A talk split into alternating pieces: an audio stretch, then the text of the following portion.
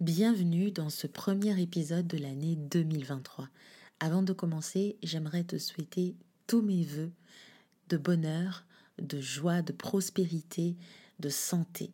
J'espère que tu as passé de très bonnes fêtes. Je ne sais pas trop pour toi, mais moi je sens plutôt cette année très très bien. Ou peut-être que c'est juste moi qui suis un peu dans l'euphorie d'une nouvelle page. Bien. Pour cet épisode, j'avais envie de tester quelque chose de nouveau. On relance un peu les choses, on sort de notre zone de confort. Et je voulais explorer avec toi la question de l'identité personnelle et cette impression qu'on peut souvent avoir de ne plus savoir qui on est. Je pense qu'on a déjà tous ressenti ça une sensation bien étrange au cours de notre vie, que ce soit un moment de crise ou pas du tout, ou alors simplement que les années passent, les expériences se cumulent, donc on se remet un tout petit peu en question. Mais en fait, le truc, c'est de ne pas savoir simplement qu'on a déjà ressenti le fait d'être perdu, mais c'est plutôt de se demander qu'est-ce qui peut causer cette sensation d'incertitude et comment nous, après ça, on peut trouver notre véritable identité. C'est ce qu'on va voir aujourd'hui.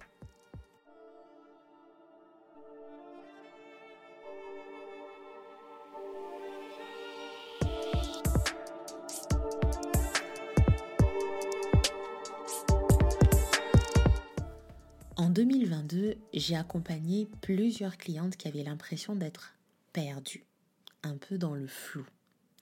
Parce qu'il y avait d'importants changements dans leur vie. Et je crois que moi-même, je l'ai vécu, notamment quand j'ai quitté mon travail salarié pour me mettre 100% à mon compte et que je me suis rendu compte au final que ce que j'avais mis en place bah, n'était pas viable. Et euh, en fait, dans tout le process, je crois que j'avais vraiment plus... Non, je ne savais plus qui j'étais. Pour m'en sortir, j'ai suivi quelques étapes que je vais partager avec toi dans cet épisode. Mais avant de commencer, je pense que c'est intéressant d'explorer un tout petit peu les raisons pour lesquelles, enfin les raisons les plus courantes, pour lesquelles on a souvent l'impression de ne plus savoir qui on est. Il y a plusieurs raisons pour lesquelles on peut se retrouver perdu, avoir l'impression de ne plus savoir qui on est vraiment. Et parmi les plus courantes, on va retrouver les changements de vie. Souvent, ce sont les changements les plus importants, comme un déménagement, un changement de travail, un mariage ou un divorce, une naissance. Bref, tout ce qui peut bouleverser notre routine au quotidien et notre mode de vie. Et ça peut nous laisser sentir qu'à un moment donné, on est perdu, on est incertain, parce qu'on n'a pas l'habitude de gérer cette nouvelle situation. La deuxième raison qui peut amplifier cette sensation d'être perdu, c'est les expériences de vie, difficiles pour le coup. Exemple, quand on a perdu un parent, un être cher, quand on est tombé malade et qu'on a dû se battre justement pour sortir de cette maladie, quand on a subi un viol, par exemple, quand on a vécu une rupture, ce sont des choses qui ont tendance à nous remettre en question et même presque, je dirais même, nous poser des questions existentielles au point de nous remettre toute notre vie en cause. La troisième raison, et je pense que franchement tu seras d'accord avec moi, ce sont les pressions sociales. Les pressions sociales et culturelles, du coup, peuvent nous pousser justement à nous sentir perdus parce que elles insistent sur le fait qu'on devrait être quelqu'un, quelque chose que nous ne sommes pas vraiment. Et dans ce cas, on va vraiment perdre notre identité parce qu'on aimerait avoir une certaine image validée par les autres. Bien, tout ça, ce sont des réalités. Et quelque part, on peut juste s'autoriser à se poser, à comprendre ce qui nous arrive pour transformer nos pensées. C'est pas si simple que ça, mais c'est faisable. Le problème ici, c'est que quand on a un business à faire tourner et qu'on vit ces périodes, ces épisodes d'incertitude, notre énergie de flou se repercute très facilement sur notre business et ça peut créer moins d'enthousiasme par exemple, de la fatigue constante, une déprime, moins d'énergie hein, pour vendre, pour se montrer, ben pour travailler tout court. Je veux simplement dire que nous ne sommes pas les seuls à les avoir vécus. Je crois qu'il y a pas mal de célébrités qui sont déjà passées par là. Et je peux très franchement te donner des exemples. Oprah Winfrey, par exemple, a connu une enfance difficile et elle a longtemps lutté pour que elle puisse se retrouver, qu'elle trouve en fait sa place dans le monde. Ok, ça a été compliqué, mais elle a réussi à se construire une carrière d'animatrice de talk show et elle a trouvé aujourd'hui, en tout cas, sa véritable identité en devenant même une source d'inspiration pour de nombreuses personnes, je dirais même de millions de personnes dans le monde. Lady Gaga, c'était pareil. Très connue euh, pour une personnalité qui a eu une ascension vraiment fulgurante et rapide dans l'industrie de la musique. Mais elle a dû faire face à des pressions intenses et surtout à des problèmes de santé mentale. C'était difficile à surmonter, bien évidemment, mais elle a pu le faire. Elle a pu surmonter ces difficultés et retrouver sa véritable identité. Aujourd'hui, elle est vraiment engagée bah, dans des causes qui lui tiennent à cœur et elle devient en tout cas une, une icône même d'acceptation de soi. Et les pressions intenses qu'elle subissait, c'était vraiment par rapport à son corps et elle en a toujours parlé. Si je donne un autre exemple, je dirais Elton John. Euh, lui, franchement, euh, c'est assez connu. C'était un chanteur célèbre dans les années 70, mais euh, il a connu des difficultés. C'était vraiment lié à l'alcoolisme et la drogue. Ben, c'est très compliqué quand on est un célèbre chanteur et pianiste qui est quand même connu dans le monde entier. Mais le truc, c'est que quand il a fait une interview, il a tout de même décrit le fait qu'il a dû prendre ses responsabilités pour faire un travail sur lui-même, apprendre à accepter sa véritable identité et c'est ce qui lui a permis de retrouver le succès et surtout la paix intérieure. Et je peux continuer comme ça. Il y a de nombreuses personnes, même Justin Bieber, il y a de nombreuses stars, des célébrités qui sont passées par le fait qu'à un moment donné, bah, je ne sais plus qui je suis. Alors, identifier les causes, les raisons pour lesquelles on ne sait plus qui on est, c'est très bien. Mais le plus important, c'est vraiment de répondre à la question comment on fait pour retrouver notre véritable identité? Pour l'avoir vécu, je dirais vraiment selon moi qu'il n'y a pas de process établi comme quoi si je fais ça, bah je vais retrouver instantanément mon identité. C'est un travail qui varie d'une personne à une autre selon les informations que son inconscient a cumulées. Mais voici quelques conseils.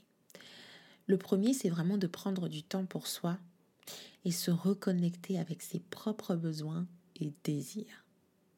En fait, ça veut simplement dire que on va inclure des activités euh, dans notre quotidien euh, qui nous permettent de nous reconnecter. Je parle ici par exemple de la méditation, du journaling, le dessin, bah, des pratiques et des hobbies, simplement euh, passer du temps seul à réfléchir. C'est important parce que ça permet de faire le point avec nous-mêmes et de constater qu'on va mal. Un autre conseil, c'est vraiment de faire le point sur ses valeurs et ses croyances. Je pense que les deux sont des éléments très puissants. En fait, je ne pense pas, j'en suis sûre, et c'est le cas. Les valeurs et les croyances peuvent modifier notre réalité. Pour faire le point, je pense que c'est bien de se poser des questions comme bah, qu'est-ce qui me tient à cœur réellement? C'est quoi mes principes hein? C'est quoi mes valeurs? Qu'est-ce qui me guide au quotidien? Et quand il s'agit des croyances, je pense que c'est encore plus intéressant d'aller dans bah, ce à quoi je crois réellement, profondément, c'est quoi? Et je ne parle pas des croyances religieuses. Hein. Euh, je peux aussi me dire, bah, qu'est-ce que qu'est-ce qu'est-ce qui m'apporte plus de sens? Qu'est-ce qui m'apporte plus de signification dans ma vie? Quand on fait ce travail introspectif, on arrive à trouver les réponses à nos valeurs et à nos croyances. Et vous savez quoi? Les marques, les humains connectent grâce aux valeurs. En fait, quand on a un business, on peut aller bien loin. On peut rajouter la vision et surtout comment on fait en sorte au quotidien de rendre ces choses-là palpables, hein, que ce soit visible dans nos actions. Pour te donner un exemple, l'année dernière, j'ai travaillé avec l'une de mes clientes, Marie, qui du coup se retrouvait dans la même situation, le flou. La raison, c'était qu'elle avait tellement cumulé des expériences de vie difficiles en 2022 qu'au bout d'un moment, ça a commencé à devenir vraiment très lourd. Ça veut dire, bah, je m'y retrouve plus et je ne sais plus qui je suis. Ce que je veux, c'est vraiment affirmer, me retrouver moi, affirmer mon identité, affirmer qui je suis et proposer des choses qui viennent vraiment de moi, me détacher un tout petit peu du regard des autres, de ces, de ces mauvaises expériences que j'ai eu accumulées, bien entendu, me laisser la place bah, d'être vulnérable quand même. Si je me sens pas bien, je me sens pas bien, il faut que je le respecte, il faut que je le dise aux autres, mais de quand même prendre mes responsabilités pour changer. Et c'est là où on s'est rendu compte qu'on devait refaire un travail sur euh, l'ADN de sa marque la vision, les valeurs, le pourquoi. Enfin, on faisait vraiment le tour. Et quand on a commencé à comparer ces choses-là, je veux dire l'ensemble, à son histoire aujourd'hui, on avait remarqué qu'il y avait un certain décalage. Le fait qu'on ait réécrit certains narratifs, bah, ça lui a permis de se libérer en fait de ses émotions, de se libérer de ses blocages pour trouver sa vraie identité. C'est ce que je vais te recommander ce début d'année, peu importe où tu en es. Est-ce que tu es toujours en vacances? Est-ce que tu reprends doucement? Bah, Est-ce que tu fais le bilan? Peu importe ce que tu mets en place maintenant, un calendrier éditorial, etc. Prends le temps ce début d'année de faire un check-up. C'est quoi mes besoins? C'est quoi mes vrais désirs dans la vie? C'est quoi mes intentions du cœur? Qu'est-ce qui me tient réellement à cœur quand je fais les choses? C'est quoi mes principes? Qu'est-ce qui me guide au quotidien? Qu'est-ce qui m'apporte le plus de sens, de signification dans la vie? Et si j'ai déjà mis en place des choses, bah, est-ce que ça correspond à la personne que je suis aujourd'hui? Bien, parce que c'est en réfléchissant justement sur ces questions qu'on peut mieux comprendre qui on est. Et si on se sent perdu, c'est vraiment de faire le travail pour se retrouver. C'est pas grave si on se perd un peu.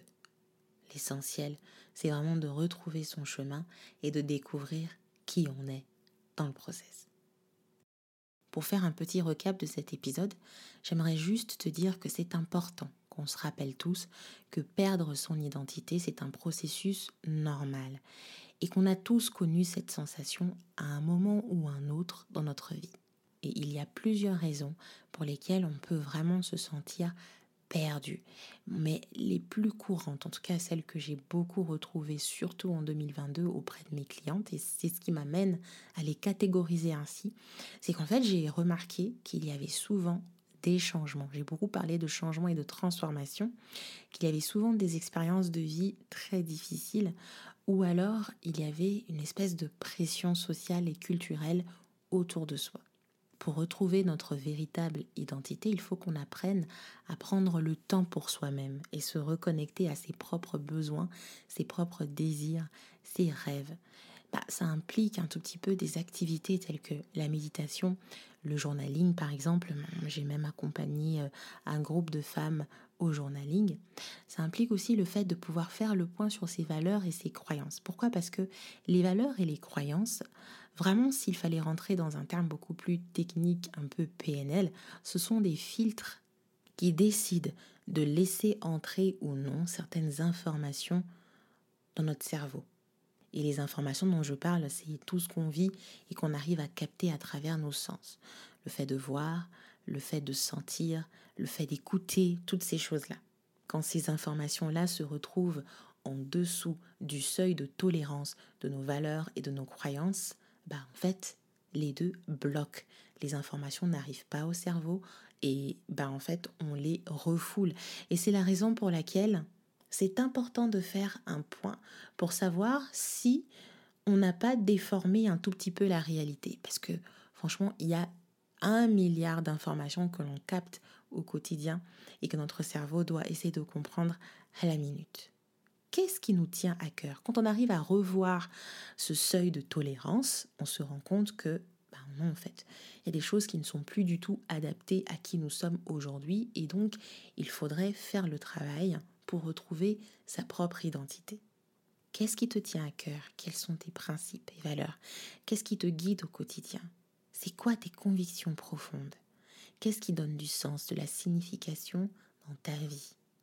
C'est quoi ta vision, si je dois parler vraiment d'un point de vue business? Est-ce que ton histoire aujourd'hui correspond à cette grande vision que tu es en train de mettre en place? Et si tu vas plus loin, comment tu arrives à actionner tout ça dans ton business? Comment on peut le voir? Est-ce des événements, des offres, des accompagnements, une expérience client? Comment tu arrives à rendre toutes ces choses-là palpables? Si en ce moment tu te retrouves un tout petit peu dans le flou, ou tu te poses la question vraiment, celle de savoir bah, qui est-ce que je suis vraiment, tu sens que tu as besoin de changer certaines choses, de faire le point, mais pour ça, tu as besoin d'être accompagné et d'être guidé pour ne pas te tromper et surtout pour ne pas perdre du temps. Bah, justement, c'est ce que je propose de faire dans l'école du storytelling. Le 25 janvier, la formation ouvre ses portes avec un nouvel habit parce qu'elle a été mise à jour. Je t'invite à mettre ton nom dans la liste d'attente, le lien est en descriptif de cet épisode. Tu pourras être au courant des coulisses du lancement du programme, mais aussi avoir toutes les réponses à tes questions concernant cet accompagnement que j'aime d'amour. Bien, merci de m'avoir écouté. Nous, on se retrouve la prochaine fois où je vais te parler des trois tendances storytelling qui font absolument le buzz en ce moment. Mais en attendant, je te souhaite une très bonne journée et à bientôt.